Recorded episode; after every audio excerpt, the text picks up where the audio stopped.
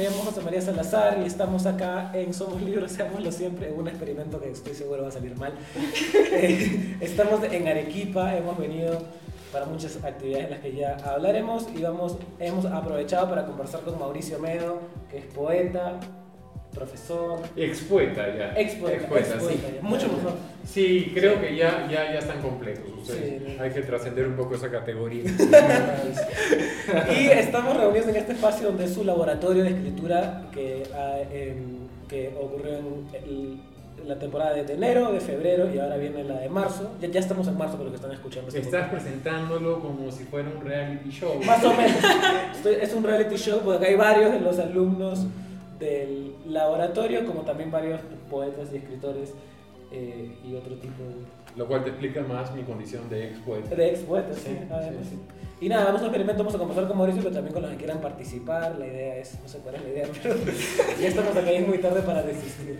¿Qué tal? ¿Cómo has estado? ¿Qué tal el laboratorio en verano? El laboratorio bien, porque siempre es diferente. Eh, creo que este, se está constituyendo en algo que era necesario eh, por, distintas eh, razones. Primero porque en algún momento lo conversamos, ahora, ahora lo reafirmo, hablamos de esa tendencia que comenzaba a manifestarse con respecto a la desliteraturización.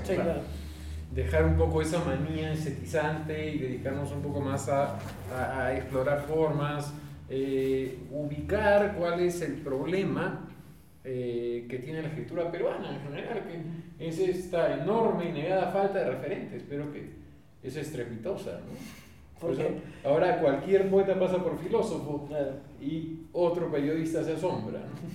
Esa dinastía de los poetas filósofos me ha parecido una cantinflada impresionante. Eso no es una referencia a un artículo de Mirko Pensaba en Mirko, que cada día me sorprende más.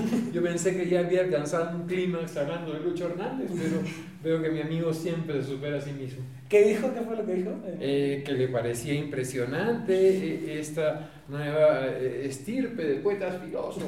Imagínate. Y citó a, a Platón. en contra de lo de Platón. Existe ahora en el 2021. No, ese tipo es impresionante. De verdad, a mí siempre me deja sin palabras, por eso lo quiero tanto. Uno siempre quiere a las personas que lo dejan sin palabras. Sí. Eso es el amor. Bueno, sobre todo a la distancia.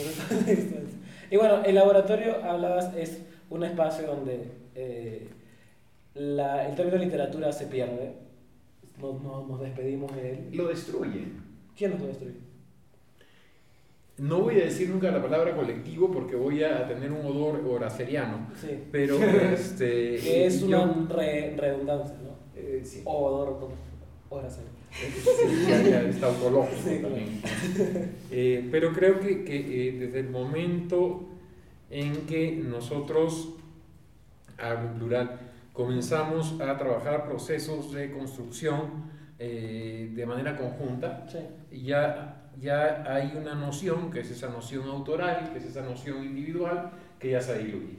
Entonces estamos yendo al principio, y ahí sí viene un poco la paradoja, estamos yendo al principio de la literatura, que es la negación de un autor original. Entonces, esa construcción colectiva, que es comunidad, va a reelaborar, si tú quieres, todo lo que es ese proceso, entre comillas, literario, a través de una escritura totalmente personal. O sea, no hay pautas, no hay parámetros. Eh, yo creo que, que, que los talleres eh, que abundan en Lima eh, se han gerencializado. ¿no? Creo que hay mucho de administración de empresa dentro de la escritura creativa que se imparte es, en lugares que los dos queremos tantos como la universidad. Claro, la universidad. Y aquí eh, pensaba específicamente en, Giovanna y, en, la católica. O sea, me parece que Giovanna tendría que tener un margen de libertad más, este, más grande. Claro. Y esa es la idea acá, que haya libertad y que... Es que acá no hay universidad. es cierto. Acá no hay humanidades. Acá no hay conceptos establecidos. Y los conceptos van surgiendo, ¿no? Los conceptos se van construyendo. quería hablar con alguien, pero veo a todos los participantes. Para los que están escuchando esto en podcast, es difícil como que, que entiendan mi dilema porque hay mucha gente. Mm. Y no sé a quién podría preguntar un poquito cómo fue su experiencia en el laboratorio para después hablar de otros temas. A la autora de Mo, por ejemplo. A la autora de Mo, sí se me ocurrió. Estaba pensando en la persona a su derecha, pero dije, no, mejor no. Hablar y él no de lo más. Entonces voy a preguntarle a Cristal Alarcón, que acaba de sacar el libro Mo, que creo que ya está disponible en librerías en Lima, estamos en marzo no estamos en febrero. Aunque Daniel es igual de eficiente. y, no, no, sabemos si está efectivamente en librerías, pero debería estar en librerías limeñas y arequipeñas. La presentación ya pasó temporalmente. Pero nada, Cristal, cuéntanos un poquito, antes de hablar de Mo, cuéntanos un poquito cómo ha sido la experiencia en el laboratorio estos meses. Bueno, yo conozco a Mauricio hace aproximadamente tres años, pero esta ha sido la primera oportunidad que he tenido de introducirme a la dinámica que se gesta dentro del laboratorio. Me parece un espacio sumamente abierto, pero con algunas bases. Destruye muchos de los parámetros o conceptos, preconceptos que yo tenía, no habiendo estudiado literatura, no habiéndome formado, sí, de alguna manera, no habiéndome formado este, en las casas de, o instituciones en las que se han formado muchas de las personas que me acompañan en este momento. Entonces, este laboratorio reúne gente de todo tipo, desde ingenieros hasta gente que hace música, fotógrafos, eh, personas que se introducen en el arte visual y todo eso. Psicólogas, boxeadoras, boxeadoras, ¿no? Hemos tenido de todo un poco y creo que esa apertura desde el punto en el que cada uno radica, este, se explora a sí mismo, hace genial la interpretación de cada proyecto. Cada semana tenemos un proyecto que es, una transtextualidad, quizás, de, cada, de un autor propuesto. ¿no? Entonces están un grupo de siete personas de distintos puntos de vista y distintos lugares que se juntan a interpretar un, a una sola persona, los textos de una sola persona. Y a buscar un referente, sí. en, eso es lo que, lo que más, más énfasis. Sí. ¿En qué sentido un referente? Claro, o sea, es, es impresionante, eh, bueno, menos para mí, eh, la cantidad de no lecturas. Eh, nosotros hemos hablado siempre de esta especie de perversión endogámica que caracteriza al lector peruano. Oye, es de un libro impresionante. O sea, hay gente que por primera vez se enteró que había un pianista de burdel llamado Satín. Oye, ¿cómo es posible? Entonces, eh, lo que decía Cristal va un poco por ahí. O sea, tú no puedes eh, eh, hablar de originalidad teniendo un desconocimiento referencial. O sea, esto te genera una especie de este, trauma adanista, ¿no? Siempre piensas que eres. Y de ahí vienen los parricidios. Claro. Pero que no son parricidios realmente porque no hay padre. Es que no hay. Y nunca los hubo. Pero a ver, explícaselos. Yo ya me jubilé, no tengo ganas. Pero se los explicas a ellos. Ahí están ellos ahora como transmisores. Además, me encanta el término laboratorio porque no es una clase, no son alumnos realmente. Están en una constante conservación, es decir, conversación. Eh, y en un constante, aunque sea en el curso, pero un constante aprendizaje de todos lados. Creo que, que, que, en este verano ha sido la experiencia donde he tenido menos conversaciones. Mm. Eh, tal, vez por razones este, eh, ejecutivas y espaciales. ¿no? O sea, normalmente, eh, y es algo en lo que yo siempre insisto he insistido, para mí el espacio fundamental para enseñar no es en el aula, no es en la clase, sino que es fuera del aula. El problema es que cuando acababa la clase, nos quedábamos ordenando todo lo que tenía que eh, quedar de alguna manera determinada, y entonces esa conversación fuera del aula se fue disolviendo, ¿no? Entonces, me hubiera gustado conversar más, eh, me hubiera gustado tener más espacios personales. Eh, yo creo que, que, que siempre hay gente que, que, que, estudia aquí conmigo, tal vez más años de lo que uno debería haber podido aguantar, pero este, saben que eh, para mí el vínculo es fundamental. Claro. Eh, pero el vínculo auténtico, ¿no? No, no, no ese vínculo de, de amauta posmoderno, eh, que te construyes en base a la interpretación que se hace sobre ti, No. sino el, el vínculo que trasciende eh, determinados conceptos y rescata la dimensión verdaderamente humana. Ujú, Que son cosas que ya no se dan en la universidad. Claro. Estoy hablando de los tiempos de mi abuelo. No es metafórico, es literal. No, no, es literal. Tu, tu abuelo que siempre está ligado a la universidad católica, ¿eh? Eh, A mucha honra. Bueno, y quería, eh, a ver, preguntarle a Braulio, ¿puedo hablar con Braulio? Eh, No sé, ¿has traído Ouija? Además que con la luz por Sí, ahí, y parece. con el semicírculo es Lo que me entiende, propicio. lo que me entiende la, la idea de este podcast es sea relajado, ¿no? pero lo que me entiende de verdad es cómo él va a sostener el- la, la luz. experiencia, la experiencia. Está sobre la luz. No, no están viendo escuchando, pero hay alguien sosteniendo la luz del presupuesto que hay acá. Si lo ves con la, con la imagen del costado, Sí, parece que- una especie de polizonte metido en un barco. O parece que nos estamos acercando al muelle o algo. Sí, así. pero con amenaza. Lo peor de que alguien esté sosteniendo la luz es de que no es Braulio. Bueno, quería preguntarle para seguir hablando del laboratorio un ratito más a otros participantes, hablamos con Cristal, que ha sido tu primera vez en el laboratorio. Que siempre duele eso. Sí. Dolió. Dejo, dejo rastro. Y quería. Y yo no puedo no decir nada. Y quería eh, preguntarle a alguien que ya, ya no le duele ya porque ha sido un montón de veces. Más que yo. Sí, más que tú, Braulio. Paz. Yo pensé que. Yo pensé que era Braulio. ¿Qué? ¿Por, por, por quién quieres? ¿Por, por, Por quién? David. Ah, por David. No, si estaba claramente mirando a él. No. Braulio que. Claro, pero también, el historial del bromance es. Ah, sí. Braulio, que también eh, ha escrito, escribió un libro hace unos años que salió, que se llama Showman, un libro de poemas muy bueno, y que pronto va a salir el nuevo. Eso espero. Ok. Que pronto va a salir el nuevo cuando se abra la puerta. Eh, en la editorial Abra, por eso digo ese- cosas raras. David, que lo ves desde otro punto de vista, desde la música. Sí, bueno, lo- eh, en, en mi experiencia en el, en el laboratorio, básicamente es una Tampoco experiencia... alcohólicos anónimos. Mi experiencia en Mi, mi Para- experiencia ha sido muy buena, voy podría 12 ser- meses. podría ser a- algo así, porque ha sido una, una crisis, o sea, lo que siempre dice Mauricio es, eh, no, no es una especie de centro de masajes donde tú decís, qué bien, sigue así, ¿no? Sino que todo el mundo en algún punto va a entrar en, en, en qué chucha estoy. O sea, eh, o sea, no, no, esto, no tengo referentes, o, o digamos, me falta leer más, o tal vez lo que, lo que tengo es insuficiente, entonces voy en busca de algo. Es, también es un viaje, ¿no? una búsqueda de algo. Y, y sobre todo las dinámicas grupales, por ejemplo, cuando nos juntamos todos en una casa, decimos, vamos a hacer algo sobre, no sé, Sorrentino, Van Carson. La casa de Eros, por ejemplo. La casa de- La casa de- Que Eros no está desapareciendo. No, No, pero, pero la casa de Eros casa- burdel. queda la nominación. Ah, ok.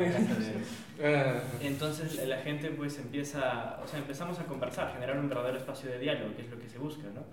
O sea, eh, en, digamos, vivimos todos en la misma ciudad, pero hay pocos espacios como este que nos permiten sentarnos y conversar sobre lo que nos gusta, sobre lo- nuestros intereses artísticos, teóricos, lo que sea, ¿no? Y eso, o sea, siempre es un- una crisis constante y, y es lo que más me gusta.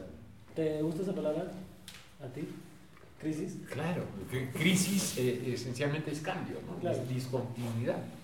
Y creo que en la medida que uno, uno, uno sea capaz de, de generar esas crisis, va a generar una serie de desplazamientos, migraciones discursivas, que no son importantes solamente en un ámbito eh, de lo que hablábamos un poco fuera de micro y cámaras eh, literarios, sino a nivel personal, ¿no? O sea, creo que cada vez hay una menor capacidad de reinvención. Creo que cada vez eh, nos estamos plagiando más a nosotros mismos. Y eso se evidencia en la escritura. Obvio. Por eso estamos como estamos y no estamos precisamente para hablar de Foucault, sino que eh, estamos para mirar este otros horizontes. Aunque David está vestido como alguien que ha leído a. No, no como alguien, sino como Foucault. No, ¿De verdad te eh, parece? y yo, y yo, yo creo que También. También. Ese eres tú. No, pero no es. No. Te ves reflejado en el otro, yo creo. La transferencia. Es el Oye, a que acusaron Alcohólicos. Anónimos. Fernanda, que es la que falta hablar, ¿qué tal tu experiencia? No, no has hecho ninguna como que transexualidad entre la escritura y el boxing. No.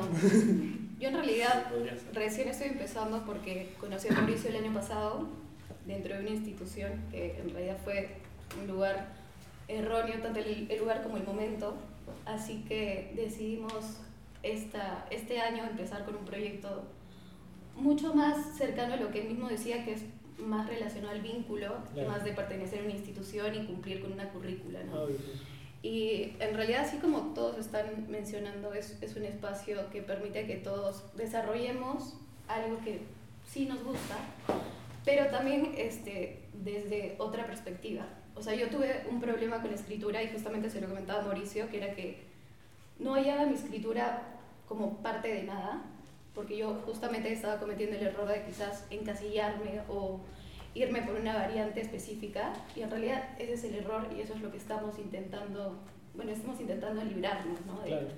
de en realidad formar parte de la colectividad. Y eso también es lo más interesante porque creo que nos desarrollamos más como individuos que generando productos de fácil venta, ¿no? Claro. ¿Me explico? No, y además la comunidad que se genera acá de la que hablabas, se genera a partir de la diferencia de las propuestas, no se genera como que vamos a hacer todo lo mismo, ¿no?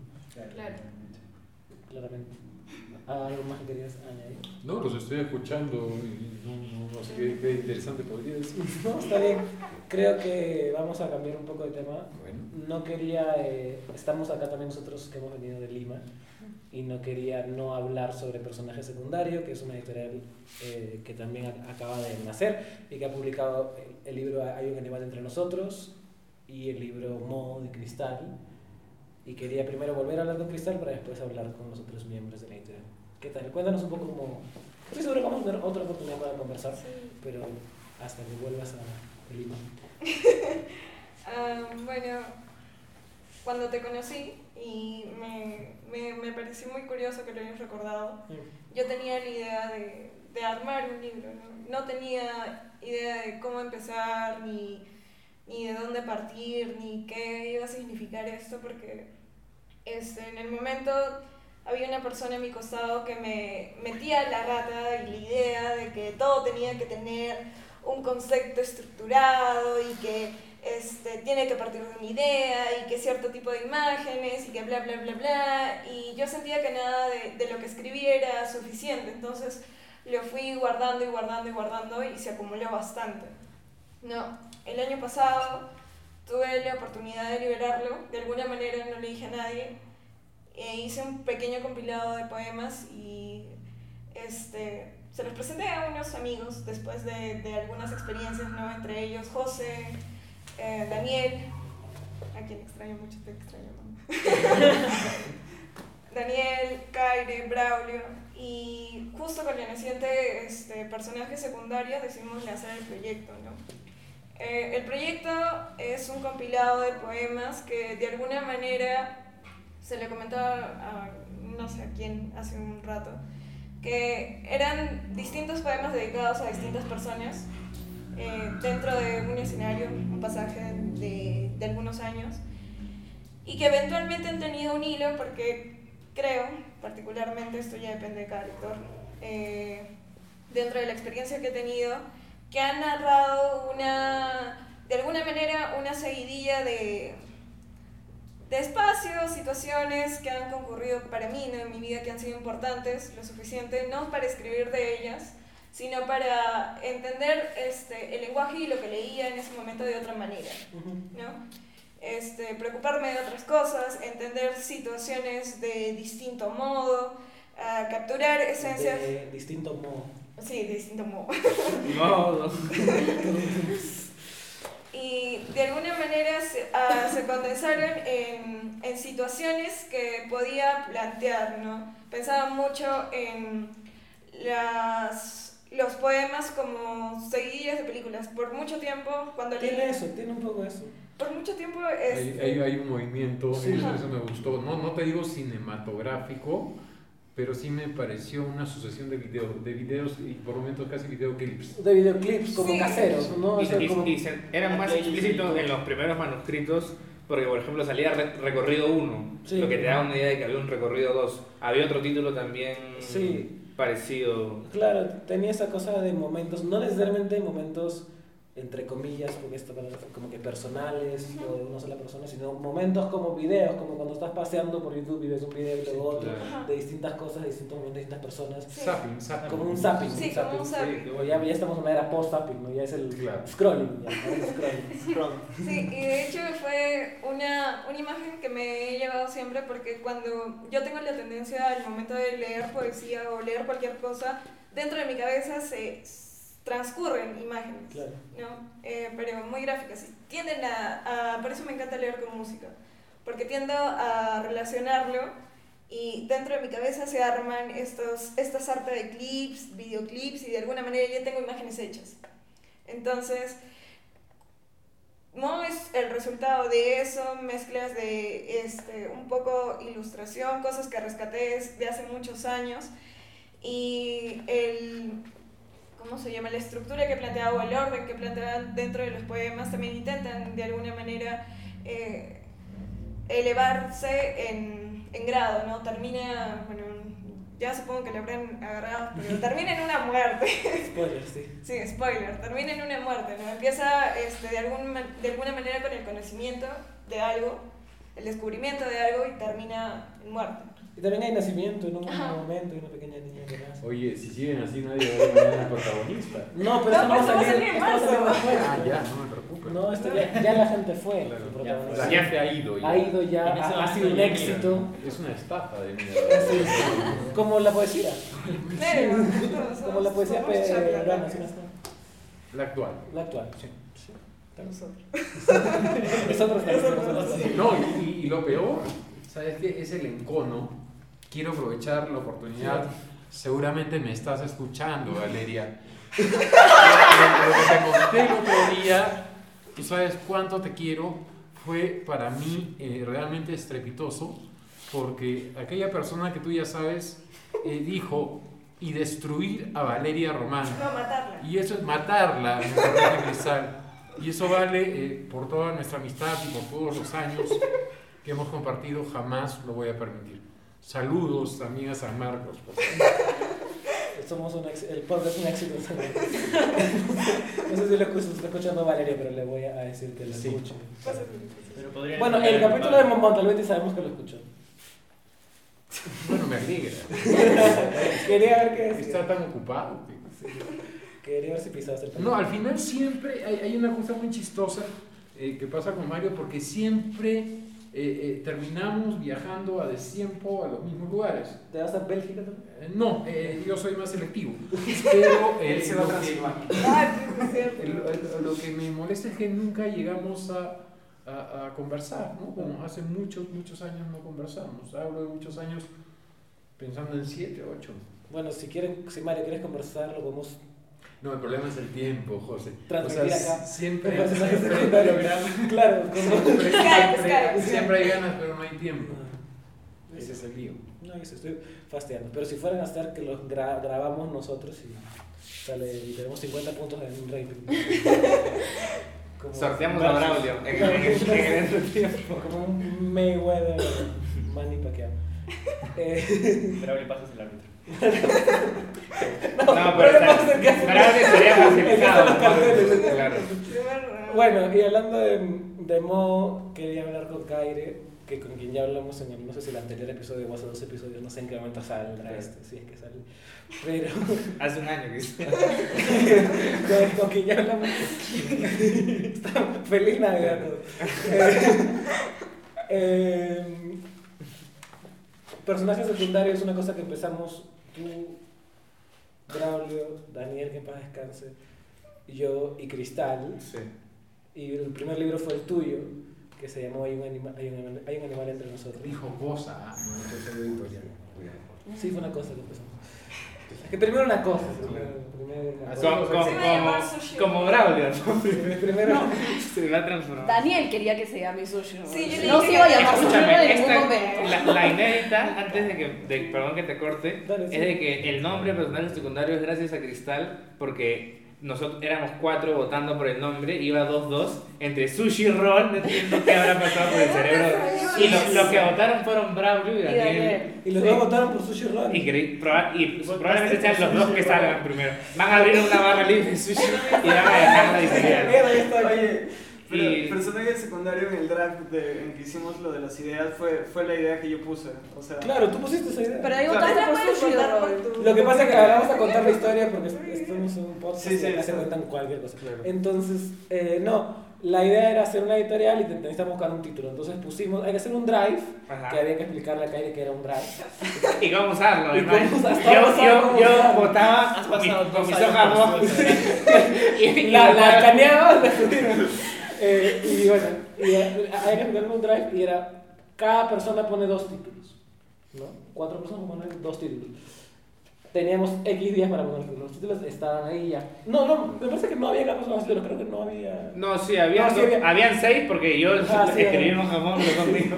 Claro, y, Y- y era cada persona do- do- dos títulos y ya estaba. Y ya, ya una vez que teníamos los ocho títulos ahí, la cosa era escoger, ¿no? Entonces cada persona tenía dos votos, creo, ¿no? Sí, Y entonces personaje secundario, que fue una idea tuya, ¿no? No es que personaje secundario fue de los más votados, sino que eh, creo que o sea, siempre fue el segundo, digamos. Sí. ¿Cuál fue el primero? No me acuerdo. Sushi. No, fue Sushi Roll, o sea, votamos, al final fue una primera ronda y escogimos cuatro. Y Quedaron, luego, claro, y luego que se fueron. Claro. Yo me acuerdo que la primera la colección sin título era, Sí, la, que era la que era la que quería. estaba más fuerte. Ajá. Que a mí no me gustó nunca colección Pero bueno. ¿A ti te gustó? Pa- Para resumir la historia es que que decir. en la segunda ronda solo quedaban cuatro, cuatro votos porque era uno por voto Claro. y José María y yo votamos por personaje secundario y, a, a mí no me gustaron ninguna. Yo había puesto otras. y Braulio y Daniel votaron por Sushi Que Roll. fuera Sarajevo. ¿Sarajevo no, no te gustó? No, Sarajevo sí, sushi roll. No, Sushi Roll. Sarajevo. Yo decía en todo caso pónganle pollo a la brasa, algo más rico, ¿no? Oh, Yo quería poner Sarajevo porque es donde mataron al- a Franz Ferdinand y sabía que esto iba a ser un desastre y que esto iba a empezar una guerra. Una opción. Y Auschwitz me parecía muy políticamente incorrecto. Pero la otra está. No, no. estábamos comiendo justo y estaba jugando Sarajevo. estaba jugando Perú-Holanda, un amistoso, olvídate. Ah, Y, y llamamos a Cristal, la gente estaba muy concentrada en el partido, en el restaurante nos decían, no, que salgan afuera a conversar. Y llamamos a Cristal y le preguntamos, eh, Cristal estaba ocupada, entonces dijo, al toque, al toque. Y le dijimos, ¿sushi roll o personaje personaje secundario? personaje Y secundario. Cristal dijo, personaje secundario. Nos salvó, Y- y- y- era terrible. Y nosotros comenzamos a corear el nombre de Cristal, José María y yo muy emocionados porque nos salvó de un terrible nombre y la gente estaba enfocada en el partido, entonces de la nada gritábamos. Y Kairi, dime, ¿cómo hacer para que, que, que el personaje secundario, ya después de todo este drama de, de Sushi Roll y de otras intervenciones que me parecen realmente horrorosas, este, no se quede eh, solamente restringido al ámbito universitario? ¿Cómo hacer para que el personaje secundario no sea, no porque sea algo malo, una, una, una editorial pontificia, sino que vaya más allá? Creo que el primer paso era porque la gente confundía, como el primer título fue mío y yo estoy en la universidad, Sí. pensaban de que el segundo título iba a ser eh, también de, de alguien de la De universidad. Antonella o claro, del propio Daniel. Entonces, este, creo que el, el primer paso era no publicar a alguien de la católica. Entonces, a Estoy Cristal. bien lejos. claro, Cristal, y además Cristal, este, yo ya el año pasado viajé para, pa- para presentar el libro en, en Ayacucho, entonces queríamos igual hacer una primera presentación fuera de Lima, no solo fuera de la universidad, sino fuera de Lima, porque además la primera presentación no fue en la universidad, de hecho ninguna presentación fue en la universidad, sino fue en el bar Superba de Lince, o bueno, de San Isidro, límite con Lince. Y eso lo está manejando Ricardo con Katy, creo, tienen, tienen alguna... Ellos no, tenían no. el contacto de, de sí, Ellos no tuvieron una gran presentación, que fue- pero nos ayudaron con el contacto. Porque Claro, fue, fue divertidísimo porque luego mi mamá llegó y llegó la dueña y la dueña me dijo, ah, tu mamá, eh, mi hermano, voy a separar una mesa para, para mi hermano. Y llegó el hermano y el hermano era el mejor amigo de mi mamá, o sea, el Ya. contacto pudo, pudo ser más rápido, pero agradezco a Ricardo de Cali si estás escuchando esto también por el contacto. Pero bueno, era importante salir de Lima, no solo salir de la universidad, sino salir de Lima. Y por eso la primera presentación ha sido en Arequipa y estamos acá grabando el podcast. Y además, ¿no? creo que más Y, allá y de- mañana lo vamos a presentar, pero ya cuando salga el podcast ya lo vamos a ver. Claro, presentado. Y además, ya, además, además de salir de Lima, o sea, creo que el libro de Caire, que era muy corto y, y a, a mí me gustó, eh, era muy bueno, pero creo que el de Cristal es muy distinto. ¿no? Sí. Claro, sí. Creo que esa era la idea, o sea, no queremos que esto sea un movimiento, no queremos que sea un colectivo. Qué bueno. No queremos Qué nada, bueno. queremos ser una, un espacio donde pueda salir distintas escri- es- escrituras. Eh, también vamos a hacer ciertos, eh, la palabra rescate la usa- no me gusta mucho, pero vamos a hacer ciertos Remasterizados. remasterizados de, de libros antiguos que no se publican hace tiempo o de escritores que no han publicado eh, tantos libros. De También, escritores peruanos. eh, no, también queremos irnos al extranjero Qué bueno.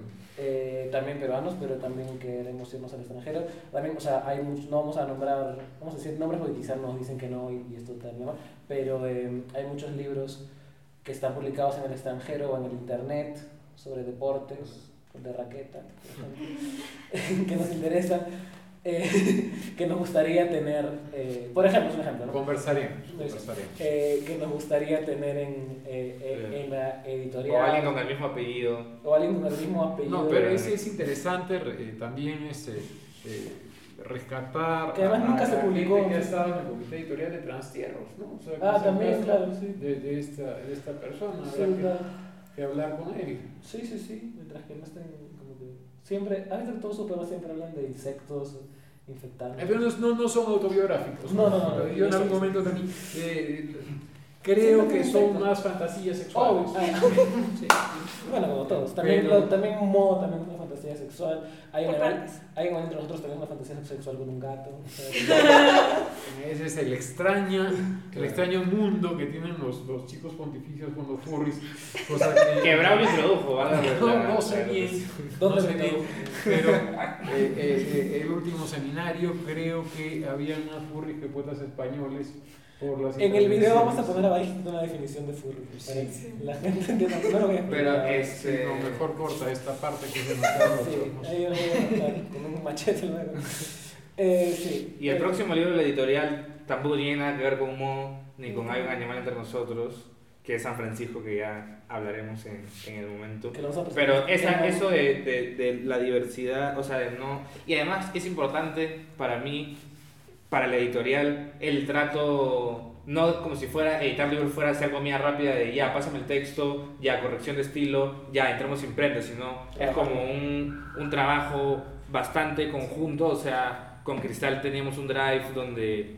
Y nosotros, tampoco sabemos. Claro, entonces yo iba, nos reuníamos en, en alguna casa y leíamos el libro en voz alta, hacíamos anotaciones, leímos el libro en voz alta dos veces en grupo y una tercera vez cada uno por su cuenta. Sí, yo creo Parece un laboratorio. eh. Claro, sí. interesantísimo. Esa era la, la idea. Ese proceso y el de hacer libro cambió libro. mucho. eh, Mo, hay, hay una entre nosotros menos porque era un libro bastante cortito, que, que creo que casi ni era, ni era un libro, era, era un poema en, en 12 partes. Eh, eh, pero Mo, que era un libro más, más largo, cambió mucho con la ayuda de Cristal también, obvio. Y creo que, creo, creo que eso es un poco la idea. Y además nosotros nunca hemos tenido cierto... O sea, eh, primero no, no, no, no, tenemos, no tenemos tanta unión con la católica en ese sentido, con los círculos of- oficiales. ¿Dónde ha salido tu último libro? perdón? Te lo digo. Pero en los 90, por ejemplo, Sí, Inmanencia, con Sale- todo respeto, como, eh, la primera edición la financió la universidad. ¿no? Ah, seguramente. no Entonces, tengo la culpa. a, nosotros no, tampoco tengo la no, culpa que la, a la gente le guste lo que no nos ha... ¿Qué puedo hacer? Manejo. Eh, Me está defendiendo, está bien. Pero mira cómo se defiende. Sí, no. Puede ser un ataque arquero. No, no, tranquilo. No, o sea, sí, sí es cierto. A ver, para el- ot- otra vez los que no entienden la, la referencia, mi libro ha salido en. Inmanencia, Inmanencia fue un colectivo que, que nunca ha sido valorado en, en su real dimensión. Yo creo, perdóname, sino que el, el aparato este eh, vibra de una manera extraña cuando me lo introduzco en el bolsillo. Este, eh, creo que, que, que Inmanencia eh, realiza un trabajo de salvar al poema de sí mismo muy importante en el momento en donde se desarrolla.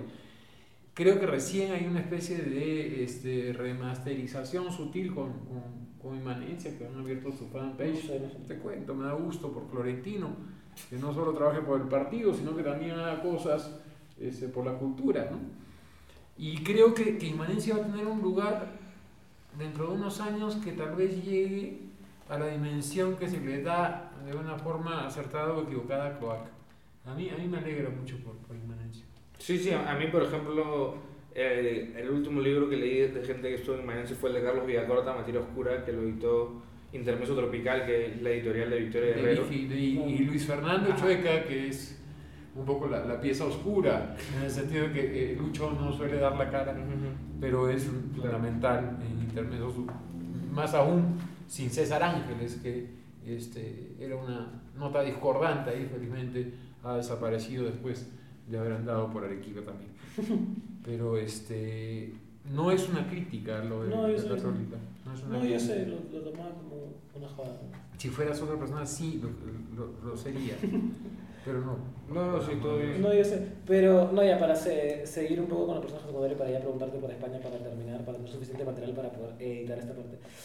Em, quería. em, no, lo de personaje secundario, la idea era un poquito, creo, salir un poco de. O sea, no, no hemos tenido nunca un acercamiento como editorial, más allá de acercamientos personales, eh, con, la, con la católica, y no solo con la católica, sino con círculos oficiales. Y tampo- además hemos recibido también muchos libros de personas, no muchos, pero unos cuantos libros de personas que has mencionado, que no voy a decir el nombre, eh, de estudiantes de la católica que tienen cierto peso ahí.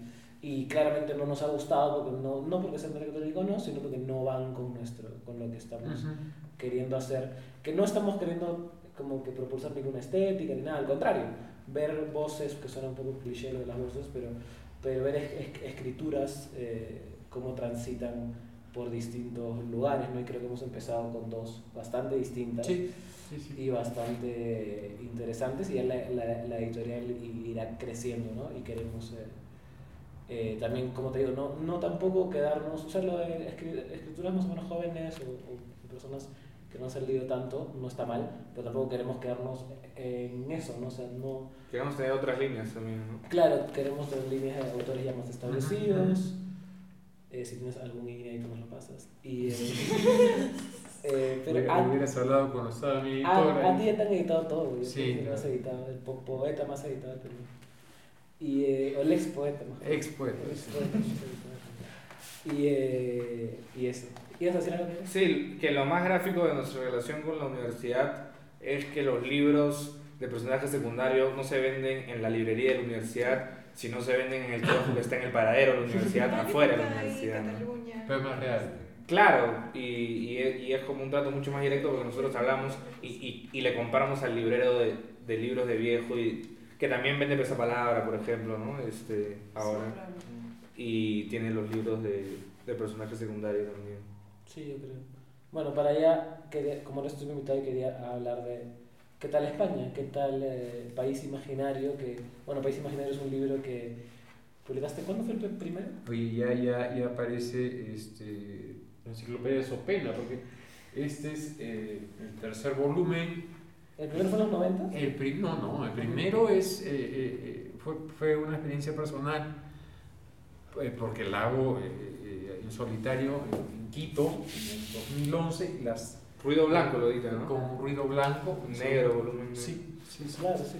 El segundo volumen ya es con la presencia de, de Arteca y de Benito del Pliego. El tercer volumen es con la presencia de Arteca, que aparecemos algo así como de Leus y Guattari, y este, Jiménez, y para ya no parecer más este, de Leus y Guattari, ahora el, este nuevo ejemplar eh, sobre la poesía, no me gusta, lo voy a decir, poe- poesía española, que en realidad no es poesía española, eh, lo estoy haciendo en solitario. Si nunca hice y nunca me planteé eh, editar un país imaginario sobre el Perú, era por eh, cierto resquemor, cierto, cierto pudor ante lo que pudiera significar las elecciones ¿no? de, de los eh, intérpretes por las relaciones afectivas. Pero carajo, eh, eh, haciendo eso de España me he descubierto mucho más involucrado efectivamente con, con gente, eh, sobre todo de Madrid, que, que, que con el mismo Perú. Entonces, Eh, en ese sentido, por ahí hubo algo de conflicto, también a nivel personal, bueno, yo ya me he asumido, ya lo he dicho públicamente el otro día como un viejo genovés, así que ya no me hago problemas, pero ahora resulta que tengo una filia madrileño-española este, que- que se me está revelando. Entonces, eh, creo que después de haber estado cerca de España ya durante 11 años, eh, esto se ha convertido en una experiencia de valoración que eh, realmente va a contribuir mucho, va a contribuir mucho, eh, no tanto en función de España, sino en función de Latinoamérica que vive estafada. Vive estafada por toda esta operación comercial que se realiza por los este, de la poesía de la experiencia, que es un discurso eh, totalmente minoritario. O sea, se vende eso que sobra como si fuera lo oficial. Y aquello interesante realmente tiene un carácter marginal. Eh, y sí he estado muy indignado. O sea, me ha gustado trabajar con indignación, que era nuevo para mí. Eso ha sido nuevo. Antes, ¿con, con qué trabajaba? Eh, con paciencia. Pero este, me, me- me he sentido contento y bueno, el libro sale, sale a fines de año. Eh, evidentemente lo, lo vamos a presentar en Madrid. ¿Cómo se llama? País imaginario. Es País Imaginario la Península. Yo sé que también aba- abarcaría Portugal, pero este, Pues no abarca las Islas Canarias. no, no me da para tanto. Hay dos Canarias, hay dos Canarias. No voy a revelar nombres porque No, no, no. Pero a diferencia de País Imaginario eh, Latinoamérica, que era eh, una margen de años bastante reducido, acá te haces casi una exploración sí, arqueológica sí. y no muy larga. Y es un collage, Claro, porque con muchas de las escrituras que están ahí también. estamos este, mezclando, bueno, estamos, estoy hablando en plural, ya parece un problema esquizofrénico, pero estamos, este, insisto, El plural majestático. sí, por ahí va, este, buscando una combinación entre el ensayo y ya los poemas en sí mismos. Hay, se ha generado una estructura muy ¿Cómo es el interesante. ensayo? O sea, tu ensayo. Es, sola- es un ensayo que ya tendrá unas este, 145 No, páginas qué chiquito. y el, el resto es, es- es la, selección, la selección de poemas, pero se van intercalando de Ah, manera fragmentaria. Entonces tú tienes genial. una especie de bloque que... eh, Claro, porque normalmente incluso siempre hay esa se- separación, ¿no? Primero el prólogo, los estudios es críticos eso, después los poemas, ¿no? Sí, Es sí, cierto. sí, sí. Hay, que, hay que seguir rompiendo. ¿no? Claro. Entonces, en No, y, y, y si hay algunas cosas de comentarios son las notas al, pie de página, ¿no? Como que chiquitito para que nadie las vea. eh, sí, sí, sí. Eh, normalmente ahí también entran las condiciones contractuales. Sí, también. Claro. Sí, sí. Bueno, creo que tenemos suficiente material. Eh, me gustaría hablar de más cosas, pero creo que está bien. ¿Algo más que quieras decir? Eh, no sé, este paso vamos a grabar una especie de miniserie. ¿no? Sí, vamos a el- la, la próxima semana. En el último capítulo, Braulio muere. o revive. O revive. El culpable era acá. El culpable No. acá. Bueno, Encontraron con el nada chicos, gracias a todos por venir, eh, a Mauricio por invitarnos. Sé que lo odias, pero este programa se llama Somos Libros, seámoslo siempre. Yo voy a decir Somos Libros y todos a lo la, Rus- la Rusia de Stalin en su mejor momento van a gritar seámoslo Y siempre. encima estoy sentado a tu izquierda. Así es. Este es el fucking gulag. Eso es Lula. Bueno, muchas gracias. Nos vemos la próxima semana. Espero que hayan escuchado algo de esto. No sé, esto ha sido una hora y probablemente el podcast se haya reducido a 10 minutos. Pero, Qué bueno. no, mentira, no, claro. Eh, pero nada, nos vemos la próxima semana. Espero que en un programa un poco más ortodoxo.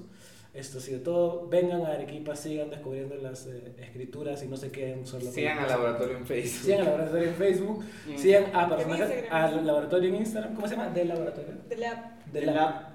De lab.oratorio. Oratorio. Confuso. Lo hizo Braulio, sin lugar a dudas. O sea, es oratorio, tiene algo como oratorio. Mario. Parece, pa- parece como una escuela de Alan. Era, era el handle que estaba disponible. Y eh, personaje secundario.p en Instagram. Que este también. nombre no le sobra a No ese. Eh, y nada, lean, lean y lean. Y recuerden, somos libros. Seámoslo siempre. Jale. Sos el, el, el, corito de los niños. Chao.